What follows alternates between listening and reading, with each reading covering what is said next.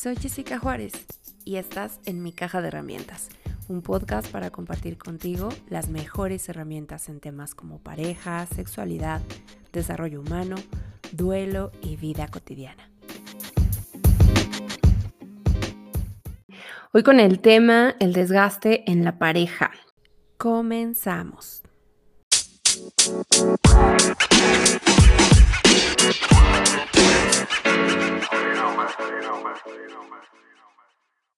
Las crisis de pareja son parte importante de las relaciones. No podemos esperar tener una historia de amor sin ningún pero o sin ningún obstáculo, sin ningún conflicto.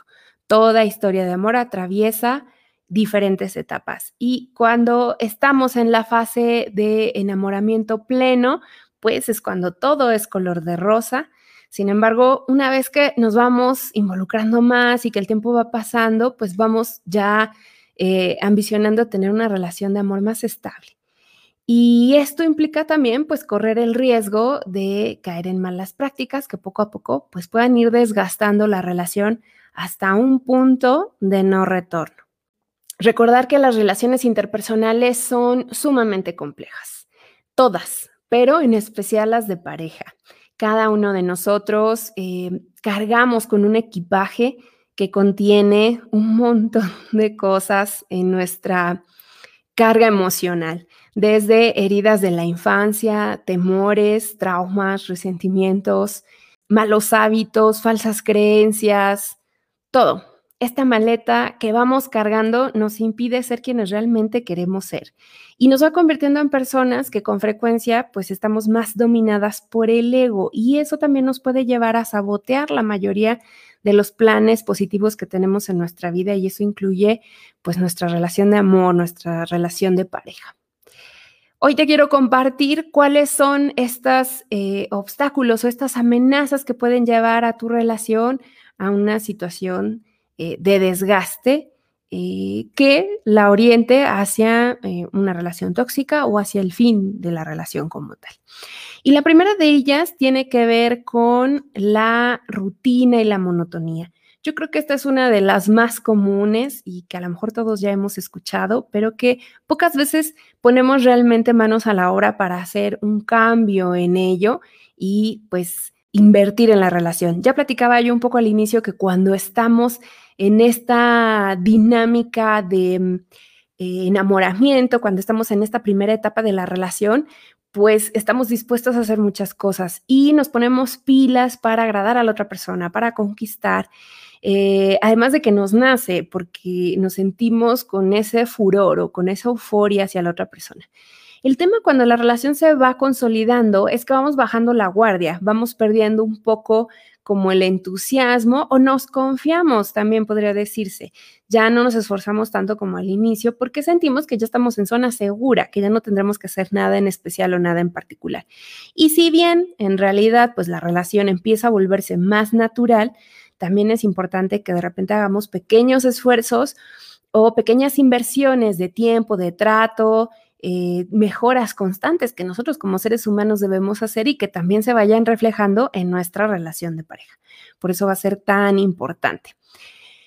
En el caso de la rutina y la eh, monotonía, pues em, esto va a ser algo que vamos a entender como toda situación que nos impida tener variedad en la relación. Eh, y que termina por causar desinterés y aburrimiento en general. Esta falta de interés pues nos hace sentir menos plenos, menos realizados, menos interesados en la otra persona y podríamos eh, empezar a tener algunas conductas incluso pues de desatención que se va extendiendo cada vez más. No funciona igual para todos, no, no todos se aburren de la misma forma por las mismas razones pero van a existir distintos ámbitos en los que se puede producir esta monotonía y que hay que poner mucha alerta. Eh, uno de ellos es eh, la monotonía en las relaciones sexuales. Este es uno de los más frecuentes. Con el paso del tiempo se va perdiendo como esta espontaneidad, eh, se convierte en algo automático. Hay parejas que incluso terminan programando estos encuentros como algo que se tiene que hacer por cumplimiento, pero no necesariamente porque surja, y mucho menos hablar de poder tener algunas prácticas variadas. Y este es uno de los aspectos más importantes en las relaciones de pareja. Por eso es que em, se trata de un área especialmente sensible que puede dañar mucho eh, aspectos del resto de la relación. Si en esta área nos volvemos monótonos, va a perjudicar en muchas otras áreas o dinámicas de la convivencia en general. Otro aspecto en el que podemos vivir la monotonía es en las relaciones sociales, ya sea porque estamos frecuentando siempre a las mismas personas, los mismos amigos o los mismos familiares, o peor aún, porque ni siquiera los frecuentamos, porque no nos reunimos con amigos, no tenemos planes sociales fuera de la dinámica de la pareja. Se trata solamente de, de la otra persona y yo, y no nos permitimos interactuar ni con otros amigos solteros ni con otros amigos en pareja. Eh, es una pauta muy común de muchas parejas tener o, estar aislados o tener un mismo grupo de amigos durante muchísimos años. Y pues esto, aunque le da estabilidad, nos hace sentir pertenencia, nos permite formar una tribu, también genera fastidio, también genera comparada hasta con las dos anteriores. En los dos supuestos anteriores eh, es relativamente sencillo encontrar una solución. Es como permitirnos esta variedad, permitirnos hacer algo diferente, conocer a alguien diferente, pero en lo que respecta a los aspectos vitales, aquí es más complejo. En este caso hablamos eh, de personas que ya han perdido la capacidad eh, de disfrutar Mm, con todo prácticamente, que ya no encuentran placentero ningún aspecto de su vida en pareja y se trata por lo tanto de personas que o de relaciones que se encuentran pues ya en una crisis más fuerte, aunque pudieran así durar toda su vida, pero que ya se eh, quedan estancados en esta monotonía en todos sus aspectos vitales. Por eso es muy importante trabajar las otras dos para no caer en este punto. ¿Qué otra cosa es importante o puede ser un causante de este desgaste en la relación en pareja? Las críticas, criticar. Las críticas constantes son uno de los principales signos que van a vaticinar una ruptura. Cuando las críticas se convierten en pan cotidiano, en algo de todos los días, pues empieza a dañar muy seriamente la relación, y empieza a generar heridas que se vuelven cada vez más profundas, vamos avanzando cada vez más en esta línea de respeto que se va cruzando y pues vamos dejando en nuestro paso un caminito de hostilidad, de, de inseguridad y de insatisfacción por este tipo de comportamientos. Eso no significa que debamos soportar todas las actitudes de nuestra pareja, sin embargo, debemos prestar más atención a las palabras, los tonos y la forma que utilizamos cuando queremos hacerle una observación a la otra persona para, pues justo no generar un ambiente agresivo ni tóxico. Cuidar mucho que eh, nuestros principales discursos no sean solo hacia las críticas, desde el aspecto físico, la forma de ser, hábitos, eh, cualquier otra dinámica que, que la otra persona esté manifestando y que a lo mejor me está generando un conflicto, pues es muy importante que no se base solo en estar haciendo observaciones y críticas, más si estas críticas son destructivas, porque pues puede ir minando mucho la forma en que nos vamos a relacionar con la otra persona y em, las heridas que vamos a ir construyendo que después se pueden ir acumulando y si no tenemos un buen canal de comunicación puede ser muchísimo peor todavía. Las críticas también aplican no solo las que yo pudiera estar haciendo a mi pareja de forma directa, sino de manera indirecta. Hablar mal de mi pareja frente a otras personas, incluyendo seres queridos, aunque aparentemente sean espacios de confianza, puede ser demasiado agresivo y también va Em, dañando la percepción que tiene la otra persona de nosotros, la confianza que tiene nuestra pareja con nosotros. Entonces, criticar va desde yo hacer críticas directas hasta las indirectas, que sepa o que me escuche que estoy hablando mal con otras personas. Y que peor aún, que, que esté yo ventilando como esa parte de la intimidad, ya sea que se lo haya mencionado en privado o no, hacerlo público, hacer críticas frente a los demás, es muchísimo más hiriente todavía que alguien que constantemente está criticando en lo privado. Así que las críticas en público pueden ser todavía un nivel más estresante y más tóxico de esta dinámica que se empieza a hacer desgastante. Y una tercera variante que también se puede dar sería cuando las personas cercanas a mí critican a mi pareja y yo lo permito. Es también como ser cómplice de esta eh, dinámica destructiva. Permitir que, por ejemplo, mi mamá, mi papá, mis hermanos hablen mal de mi pareja y que mi pareja sepa y yo permitir y no poner un freno, no poner límites, no defender, es otra forma de ser parte de ello. Es una forma pasivo-agresivo de estar siendo también la persona promotora de estas críticas. Es muy importante también detener eso que no permitamos. Una cosa es lo que hablemos en, la intimidad de la relación y otra es que permitamos que esto se vuelva o que esté en boca de todo el mundo. ¿Qué otro aspecto nos puede perjudicar? Mentir. Las personas solemos utilizar las mentiras en cualquier contexto, no solo en el de la pareja. Eh, podemos usar con diferentes fines y casi siempre cuando una persona miente, eh, con otras personas de su círculo, también lo hará con su pareja. Si tú notas que a la persona con la que sales le es fácil mentirle, a lo mejor a sus colaboradores, a sus jefes, a sus papás, a sus hermanos, a quien sea, es muy probable que también te pueda mentir a ti.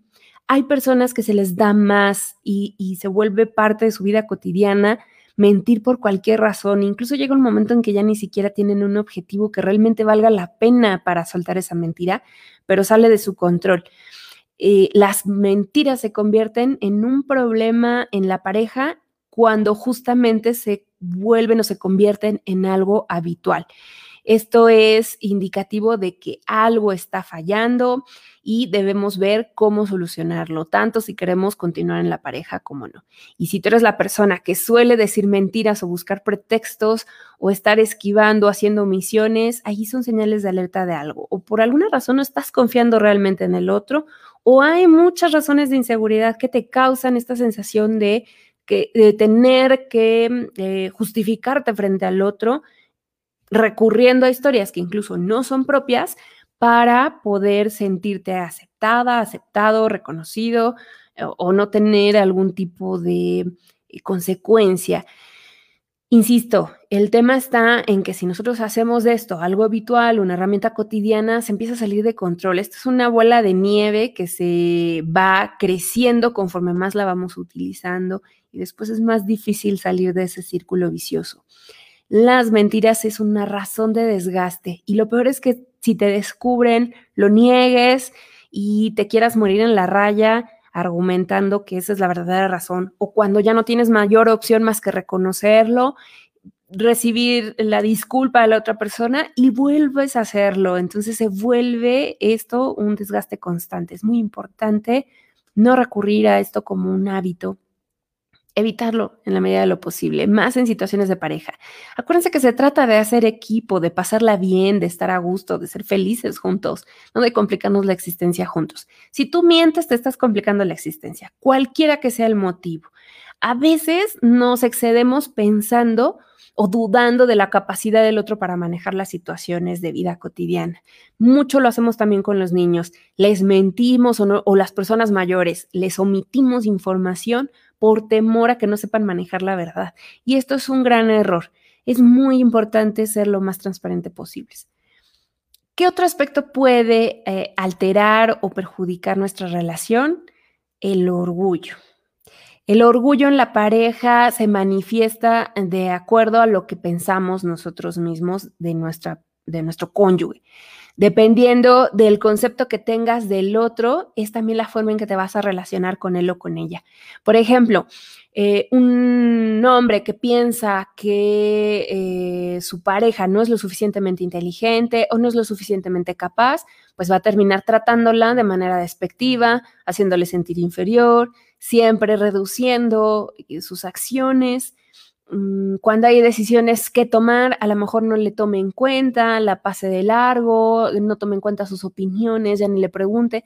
Y esto se debe a que el orgullo nos impide o impide a esa persona aceptar a su pareja tal como es. Y esto se va a relacionar con otro punto que voy a mencionar más adelante. El orgullo también lo podemos ver expresado cuando pensamos y nos aferramos en tener la razón.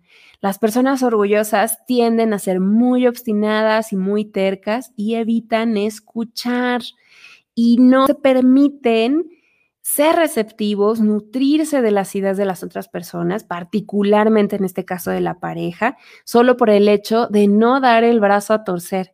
Y esto hace que la convivencia en cualquier círculo, pero particularmente en este caso con la pareja, sea cada vez más tensa y más lejana, porque entonces ya no me veo en la necesidad ni siquiera de abordarte, ni de decirte, ni de cuestionarte o, compartirte algo, porque ya sé que no eres capaz de reconocer que te pones en ese plan en el que solo quieres ganar y eso también es un gran error.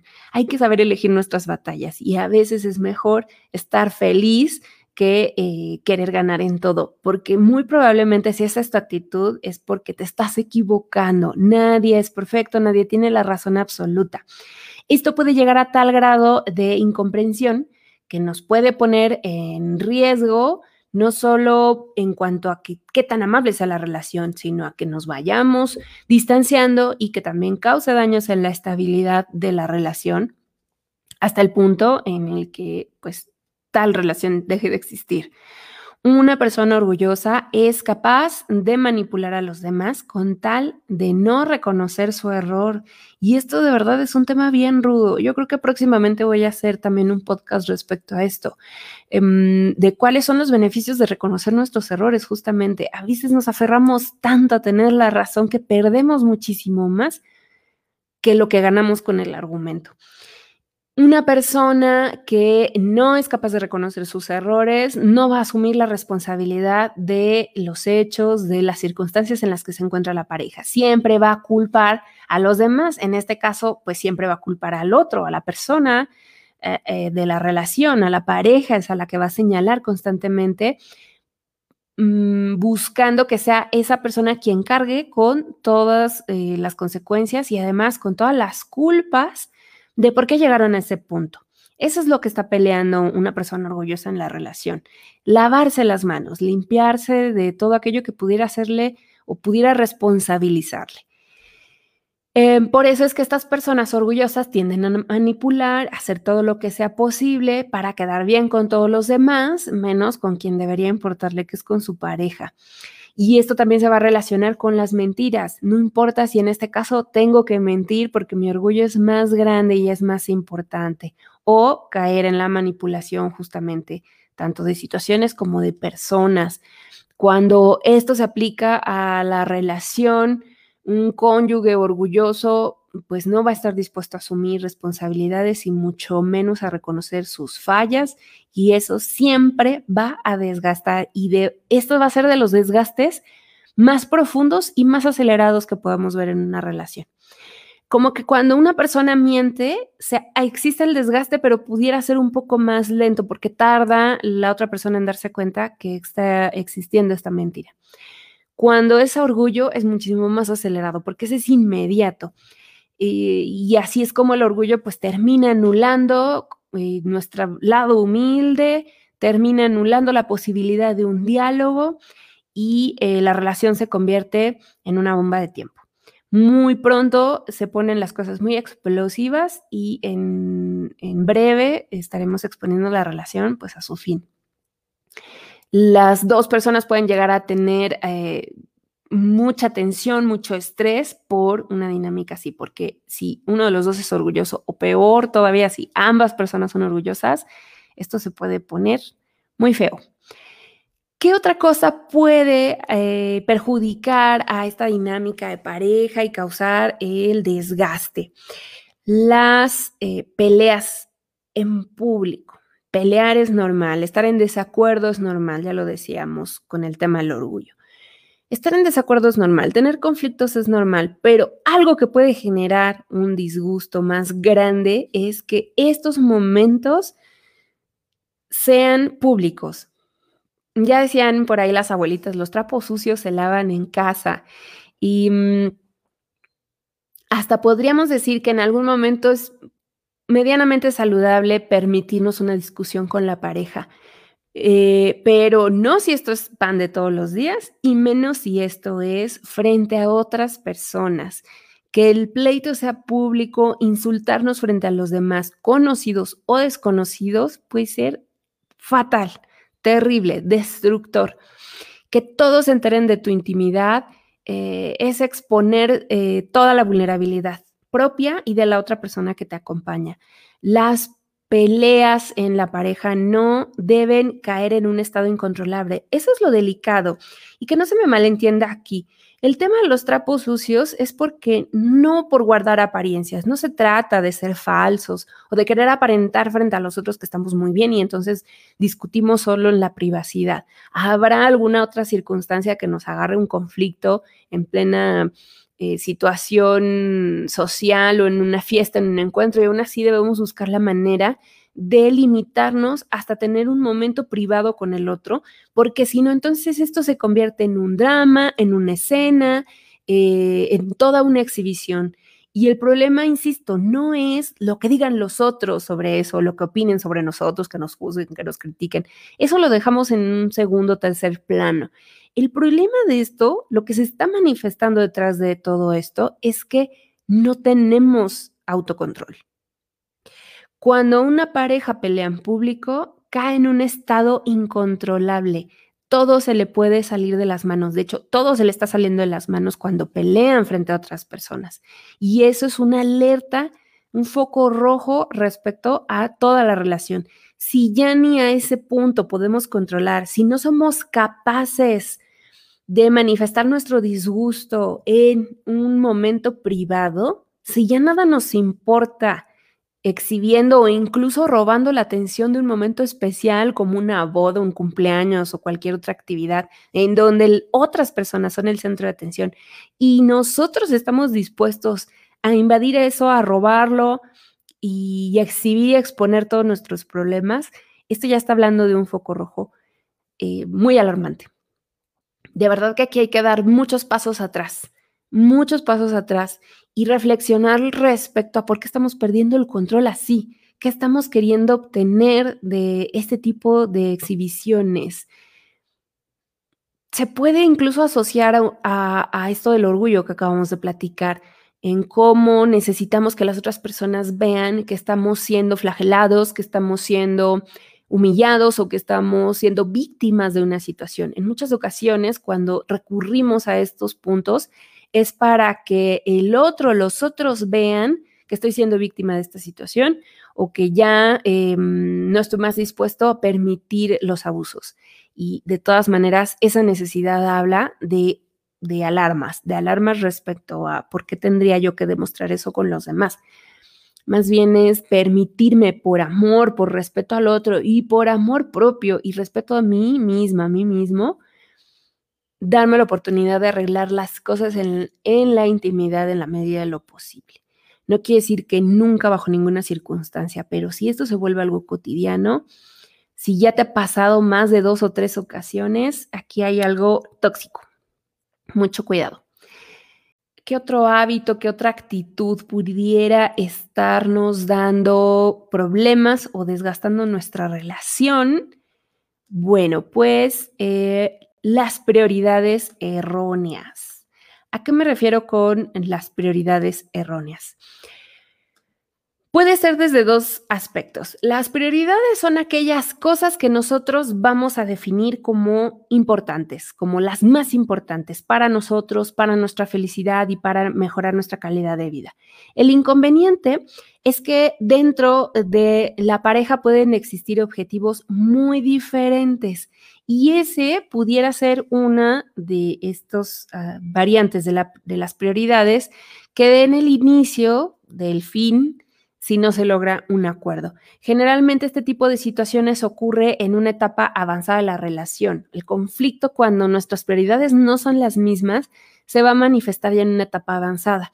Pero esto se da porque no nos dimos a la tarea en las etapas iniciales de reconocimiento, cuando empezábamos a novear con esa persona, de empatar y comparar cuáles de nuestros proyectos eran similares y cuáles no a veces en el enamoramiento nos dejamos llevar más por las hormonas, por la atracción física o por otras razones que no nos permitimos comparar la compatibilidad. Y esto no implica que tengamos que hacer un test, ni consultar nuestros horóscopos, ni tratar de proyectar nuestra vida de casados en el día 3 de conocernos. Pero sí es algo que vamos descubriendo. Para eso es salir, salir con la otra persona, estar en, en date, eh, estar de novios, empezar a conocernos. Es eso justamente, saber quién es esa persona, cuáles son sus valores, cuándo fue su educación, qué le importa, cuáles son sus proyectos, aspiraciones, metas, cuáles son sus no negociables cuáles son incluso sus defectos. Y entonces a partir de eso empezar a, permitirnos relacionarnos con la otra persona. Cuando no hacemos esa tarea, entonces llega un momento en que la relación ya está en una etapa avanzada y entonces nos vemos obligados a tomar decisiones en pareja y ya no nos estamos coordinando. Y a lo mejor nuestros planes a corto, a mediano o a largo plazo ya empiezan a chocar parte de mantener una relación estable, saludable, una relación formal, es hacer que coincidan nuestros proyectos de vida. Eso por un lado. Pero además, cuando hablamos de prioridades, también me refiero a hacer sentir a tu pareja como tu principal prioridad en la vida. Y no solo hacerla sentir, sino tú sentir que tu pareja es parte de los aspectos prioritarios de tu vida, porque si no es así, también ahí tenemos otro foco rojo que atender. Tú puedes tener prioridades a lo largo de tu vida de diferente eh, tono y aspecto. Puede ser respecto a tu carrera profesional, a tu trabajo, a la crianza de los niños, a la familia, al cuidado de tus padres. Puede ser incluso un rollo espiritual, religioso, de pasatiempo, lo que tú quieras. Tú puedes tener muchas prioridades en tu vida, en diferentes etapas de tu vida, pero tu relación siempre debe ser lo primero. Y si no es así, hay un problema. Cuando nosotros cultivamos la relación, eh, nosotros mismos ayudamos a que otras áreas de nuestra vida también mejoren, porque estamos acompañados, estamos motivados, nos sentimos bien y mm, contamos como con el respaldo de la otra persona porque le involucramos. Y es más fácil que todos los otros proyectos que tienes también sucedan. Justo por eso hay que hacer estas tareas al inicio. Si tú ya tienes muy claro y empatas muy bien, si para ti es muy importante viajar y la otra persona es muy arraigada a su lugar de origen, bueno, ahí hay un conflicto. Y por más que te guste esa persona, va a llegar un momento en que eso va a chocar y alguien va a tener que renunciar a lo que quiere y puede que esto sea algo que nos recriminemos y nos reprochemos mutuamente durante mucho tiempo, si no es que toda la vida, y traiga también muchísimo rencor y daño. A veces también nos podemos poner pretextos como el trabajo, la crianza de los hijos, eh, cualquier otra afición y entonces siempre poner primero eso y no es válido. Justo, a lo mejor si somos eh, un matrimonio y ya tenemos hijos y poner a nuestros hijos será, claro, muy importante y una gran prioridad y parte esencial de la responsabilidad de la paternidad. Pero justo esos hijos, para nosotros poder ser buenos padres, necesitamos darles ejemplos positivos del amor, de las relaciones de pareja, del respeto mutuo como padres y como cónyuges. Así que incluso por una buena crianza de nuestros hijos, poner como prioridad a nuestra pareja será clave, porque entonces podemos estarle apostando a lo que realmente es nuestro proyecto a largo plazo incluso hablando de matrimonio y de hijos, porque esos hijos crecerán, esos hijos harán su vida, esos hijos son un proceso de préstamo que traen aprendizajes, enseñanzas, satisfacciones y mucho amor a tu vida, pero que llegará un momento en que tomarán su camino. Y si tú no fortaleciste la relación de pareja, si tú no hiciste a tu pareja tu prioridad, cuando llegue esa etapa de tu vida, no va a haber de qué sostenerla, si se sostiene solo por o, como de intermediarios a los hijos. Cuando esos hijos se vayan, o no los vas a permitir alejarse de ti y también les vas a hacer un daño, o mm, esa relación de pareja va a terminar disolviéndose una vez que los hijos se ausenten. Así que no hay razón el trabajo también terminará, llegará un momento en que te jubilarás, que te retirarás y si no eres capaz de haber fortalecido y dado como prioridad tu relación de pareja, cuando se acabe ese proyecto profesional no habrá nadie a tu lado que te acompañe a celebrarlo. Y de verdad que es muy importante. Por eso es que tenemos que aprender a poner en prioridad, poner a la pareja por sobre todas las cosas, incluso tu familia nuclear. Porque ahora tú elegiste a esa persona para formar una nueva historia, una nueva familia con o sin hijos eh, homoparental o como tú la quieras formar, no importa la identidad, de, la orientación, el género, ni cómo se va a componer, pero elegiste un proyecto de vida a través de elegir a esa persona como tu eh, afecto. Por lo tanto, no quiere decir que te olvides de todos, que te desconectes todo o que no le des prioridad a tu trabajo, a tus amigos, a tu familia, pero siempre debe estar una rayita arriba tu relación de pareja. Y si no lo sientes y además peor, no se lo haces saber a la otra persona, esto va a ser un desgaste, tarde que temprano, porque entonces siempre dejarás a la persona en segundo o tercer plano para después cancelarás planes, cancelarás proyectos, cancelarás actividades a solas por otras cosas que están siendo tu prioridad y estás cometiendo un grave error. Bueno, ¿qué otro puede ser un factor que altere o que pueda causar este desgaste en pareja. Los celos, los terribles celos. Las relaciones de pareja pueden ser complicadas, ya lo decía, pero los celos sin duda van a contribuir a que se deteriore y se degrade más una relación, muy a pesar de todo lo anterior. Por eso va a ser muy importante autodetectarnos, eh, identificar si nuestras conductas, nuestra forma de actuar, nuestras demandas están siendo irracionales, si nos estamos alterando fácilmente, si estamos, nos estamos sintiendo amenazados con cualquier otra presencia, incluso nuestra imaginación, y nos está poniendo mal, aquí también hay otra alerta es muy importante que si tú notas esta tendencia o que empieza a suceder una conducta celotípica en tu conducta respecto a tu pareja o de tu pareja hacia ti, es muy, muy importante ponerle fin con urgencia. Los celos son el paso a emociones muchísimo más turbias que como seres humanos podemos llegar a experimentar. Los celos son la antesala a cosas y sentimientos más allá de estar tristes o estar molestos o estar decepcionados. Nos puede llevar a vivir emociones tan intensas como el odio, al rencor, a la ira, a un deseo de venganza e incluso a un deseo de morir o de matar. Es de verdad muy delicado. Mm, sentir un poco la amenaza, sentir que nuestra pareja es atractiva para otras personas es normal y está bien, pero sentir que perdemos el control, que nos enfurecemos, nos volvamos acosadores, nos volvamos personas que exprimen, que no quieren que nadie se acerque a nuestra pareja, son alertas de gravedad. Hay que buscar ayuda para poder evitar esto de los celos que tanto perjudican a la relación de pareja y déjense de la relación de pareja a ti porque es una sufridera increíble.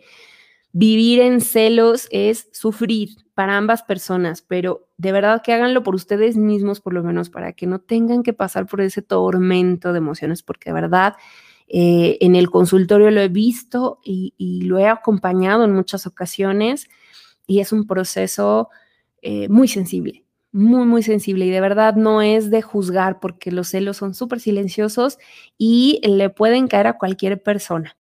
Además de los celos, otra de las razones por las que podemos llegar a un terrible desgaste y que se relaciona con algunos de los puntos anteriores es tratar de cambiar a tu pareja. Este es un error muy frecuente. Pareciera que aceptar tal cual es a la otra persona es imposible. Y en muchas ocasiones caemos en el error de tratar de cambiarle, de, modificarlo como si fuera plastilina y fuera moldeable, cuando no es así. La persona que tú conociste y que tú elegiste es tal cual. Y miren, por ahí se los ponía también en una de las frases rompeilusiones. Las personas sí cambian, pero no cambian por ti. Cambian porque quieren y cuando quieren y llevarán su propio ritmo y su propio proceso. Y no sucede tan frecuente como crees. Así que intentar cambiar a la otra persona es de verdad una pérdida de tiempo terrible. Pero más allá de eso, además de ser una inversión fatal, afectará mucho la dinámica que tengan entre ustedes, porque esto va a resentir demasiado. Tratar de cambiar a tu pareja es un grave error.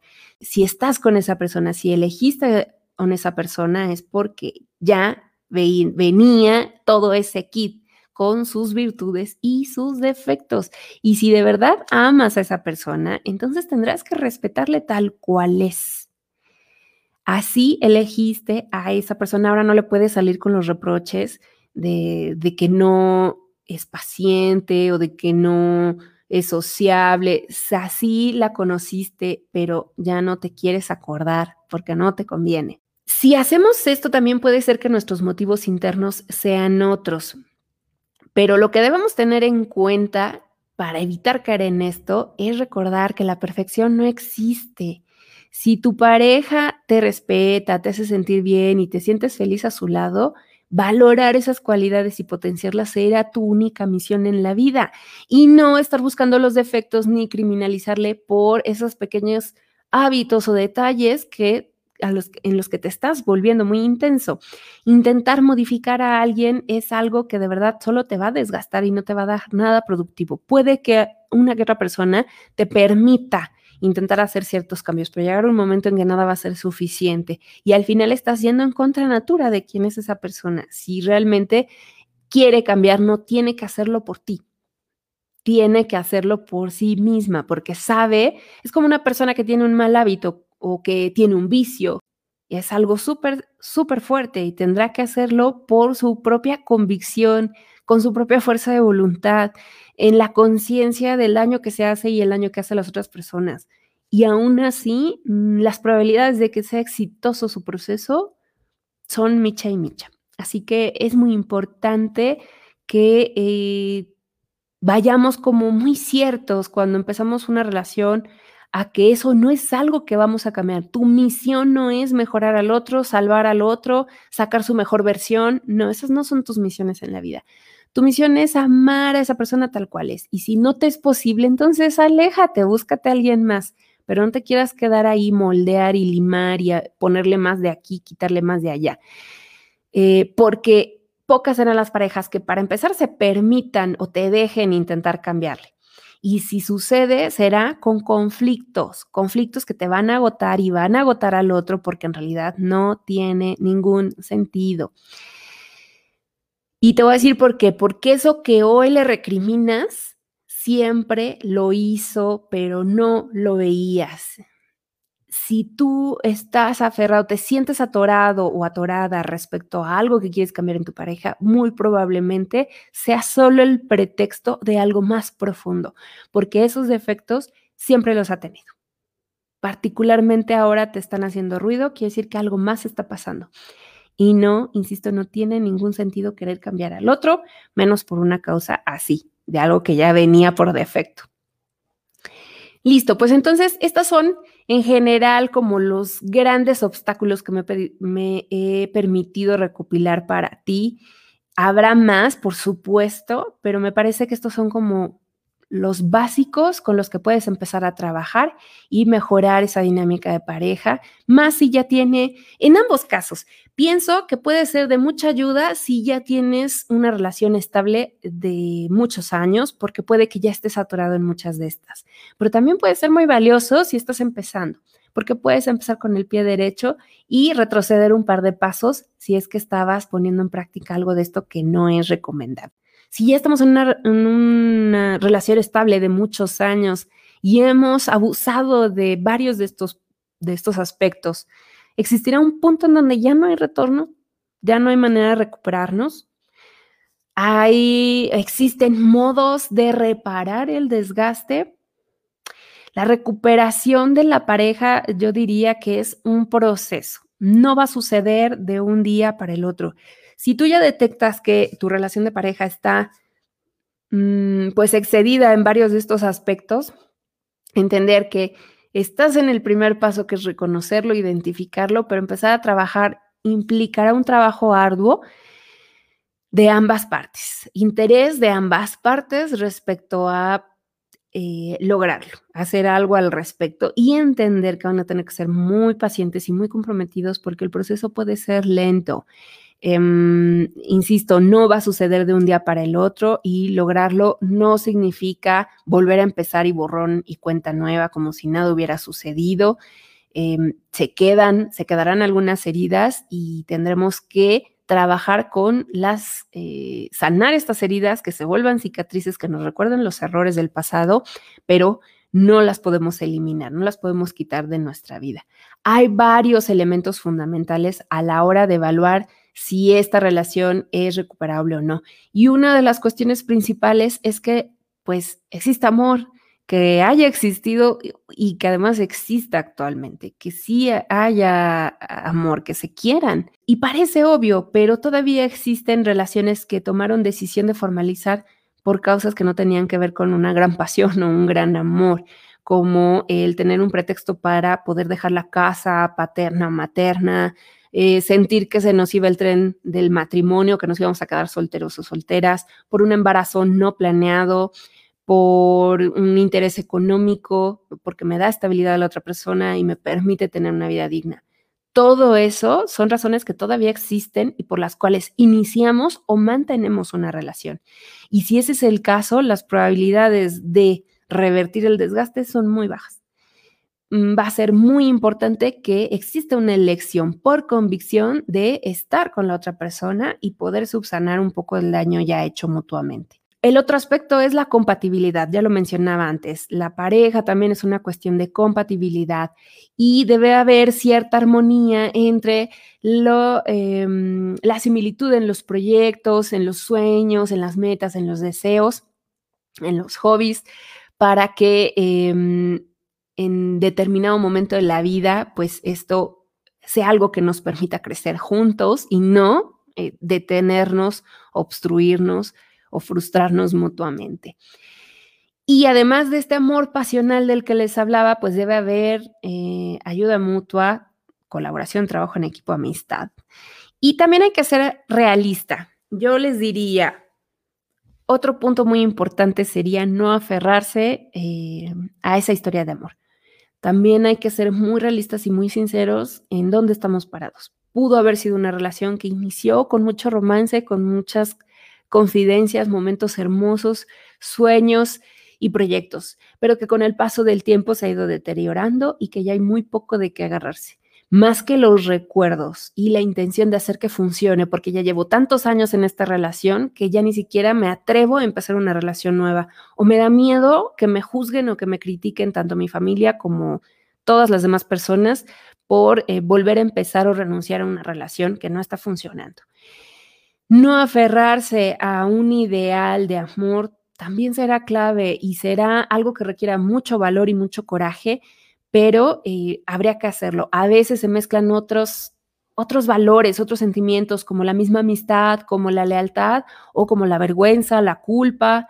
Muchas otras emociones pueden estar siendo más fuertes que el amor en sí mismo y saberlo reconocer y saber soltar será muchísimo más sano que aferrarnos a hacer que la relación funcione.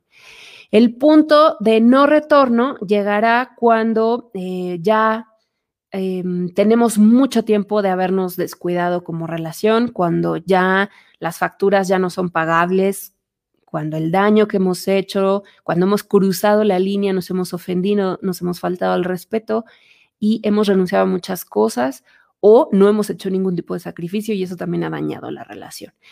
Debemos tener en cuenta, además de todo eso, que nuestra evolución como seres humanos, nuestro desarrollo como personas, también va a ir generando diferentes crisis. No es lo mismo quiénes éramos cuando estábamos iniciando una relación en nuestros 20 que cuando llegamos a los 30, que nuestros eh, objetivos, nuestros planes, proyectos, necesidades cambian, que cuando llegamos a los 40, que cuando llegamos a los 50, que cuando ya nos preparamos para hijos, para nietos, para el cuidado de los padres, para la jubilación. Cada etapa, cada década estaremos eh, enfrentando una crisis diferente en nuestra vida, una crisis personal y también eso va a minar mucho respecto a los puntos débiles de nuestra relación. Medir la complicidad, la solidez de la pareja, va a ser muy importante porque vamos a necesitarle justo en todos esos momentos de quiebre a los que nos vamos a enfrentar a lo largo de nuestra vida.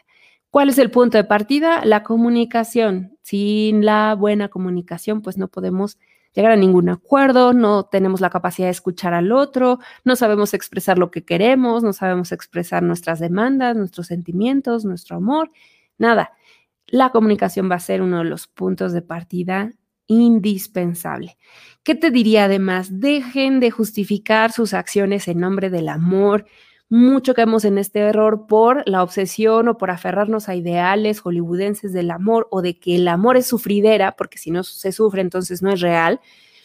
Eh, eh, justificamos nuestras acciones desgastantes, tóxicas, eh, invivibles y las llamamos amor. En nombre del amor justificamos un montón de acciones y ese es un gran error.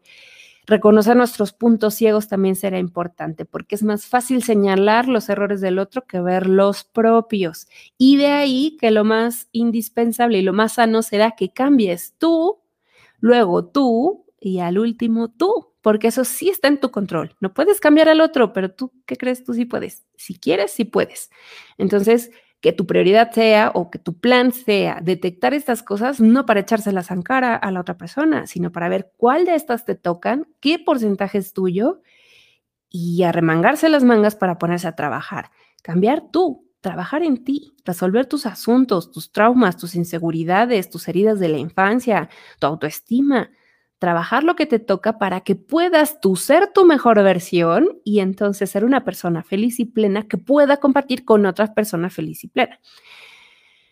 Muy bien, pues entonces estas son mis recomendaciones. Ya saben, eh, mientras exista respeto, comprensión, confianza, diálogo, la comunicación sobre todo, eh, por supuesto en una gran base de mucho amor es que podemos hacer que la relación funcione. De lo contrario, estamos perdidos.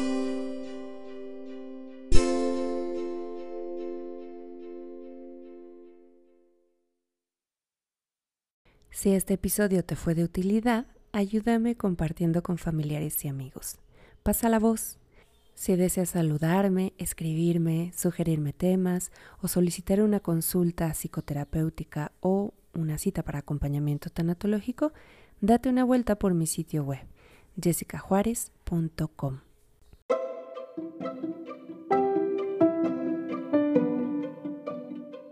Yo soy Jessica Juárez y esta fue mi caja de herramientas. Gracias por escucharme. Te espero la próxima semana.